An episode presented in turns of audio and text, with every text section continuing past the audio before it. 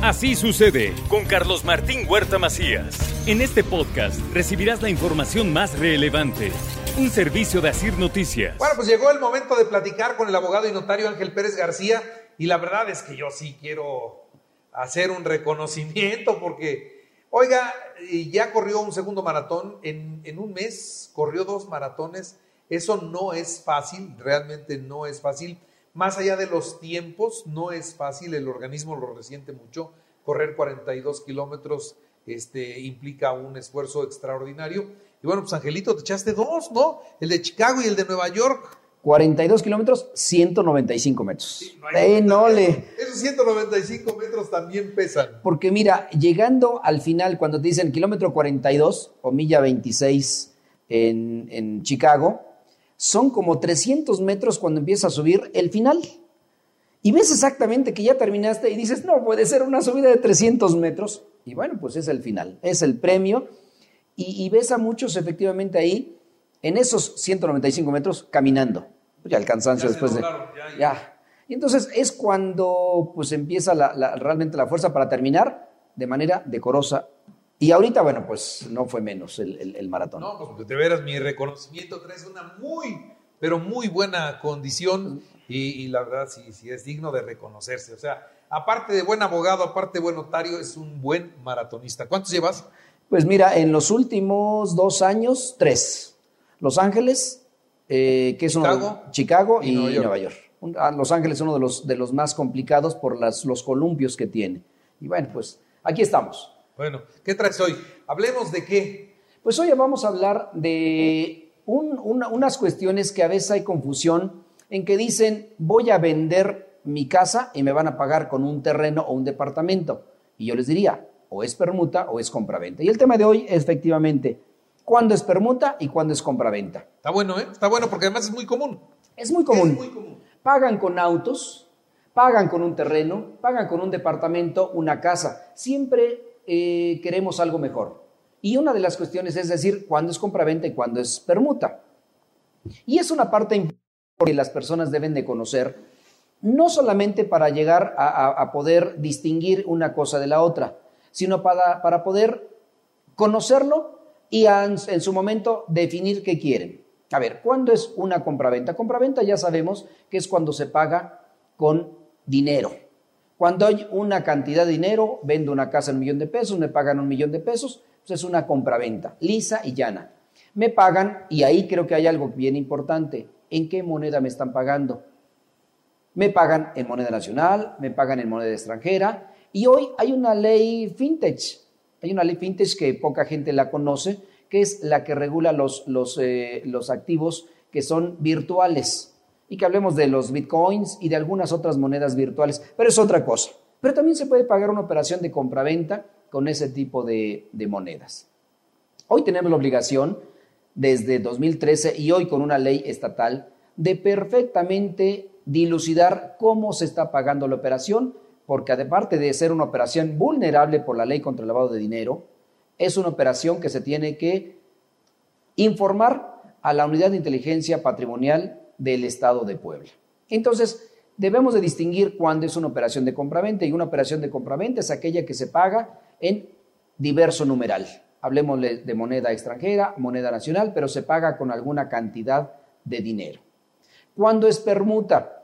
Cuando se paga con otro bien. Hay personas que cambian un departamento por un auto y una alguna cantidad. Pagan una casa con dos autos, tres autos y un departamento. A todo le llamamos permuta cuando son bienes y a otro le llamamos compraventa. No, distingamos exactamente cuándo es una cosa y cuándo es la otra. Y pongamos un ejemplo muy sencillo. El inmueble que yo quiero permutar o vender cuesta un millón de pesos. Y la persona que me está pagando debe de pagarme un millón de pesos si es compra-venta.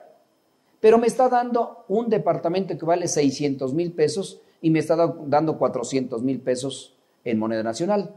¿Qué es esto? Es una permuta, porque más del 50% del valor del inmueble, que es un millón de pesos, me lo está pagando con un bien en especie, ya sea con un departamento, con un vehículo, con joyas, etcétera, y 400 mil pesos en numeral, es decir, en billetes en moneda nacional, con transferencia o en efectivo, se puede pagar. Entonces, cuando rebasa el 50% del valor del inmueble, se habla de una permuta.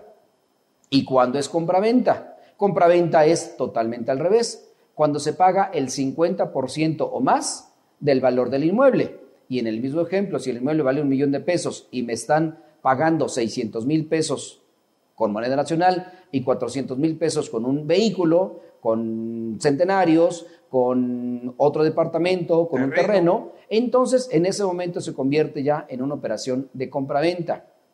Recordemos algo que es bien importante. En el primer ejemplo, si el inmueble que estoy vendiendo una casa vale un millón de pesos y me están pagando con un departamento que vale 400 mil pesos, para efectos fiscales son dos operaciones de compraventa. Una persona vende el departamento y la otra vende una casa. Entonces, no, no, no porque se esté pagando con ese departamento, no es una operación traslativa de dominio. Para efectos fiscales se consideran dos operaciones de compraventa. Cuando es un vehículo y se paga con bienes muebles, si hablemos de un vehículo, hablemos de, bienes muebles, eh, muebles inclusive del hogar, esa operación no causa impuesto a la renta por los bienes que está transmitiendo, dando en pago. Pero sí, cuando se trata de un inmueble que paga una parte para otro inmueble, se tiene por entendido que son dos operaciones de compraventa. Hay que hacer dos escrituras y la escritura se llama exactamente de permuta. En la misma escritura se inscriben dos operaciones traslativas de dominio. La casa que estoy vendiendo es de aquí de Puebla y me dan un departamento de Cholula y me dan otra cantidad de dinero. ¿Qué tengo que hacer? Inscribir mi escritura de permuta en Puebla y en Cholula. Si los dos bienes son de aquí de Puebla, se inscriben sobre las dos partidas de cada inmueble que se encuentra inscrito en el registro público de la propiedad. Cada uno tiene boleta predial, cada uno tiene toma de agua. Entonces hay que hacer la transmisión de propiedad. E insisto, para efectos fiscales hay que hacer dos.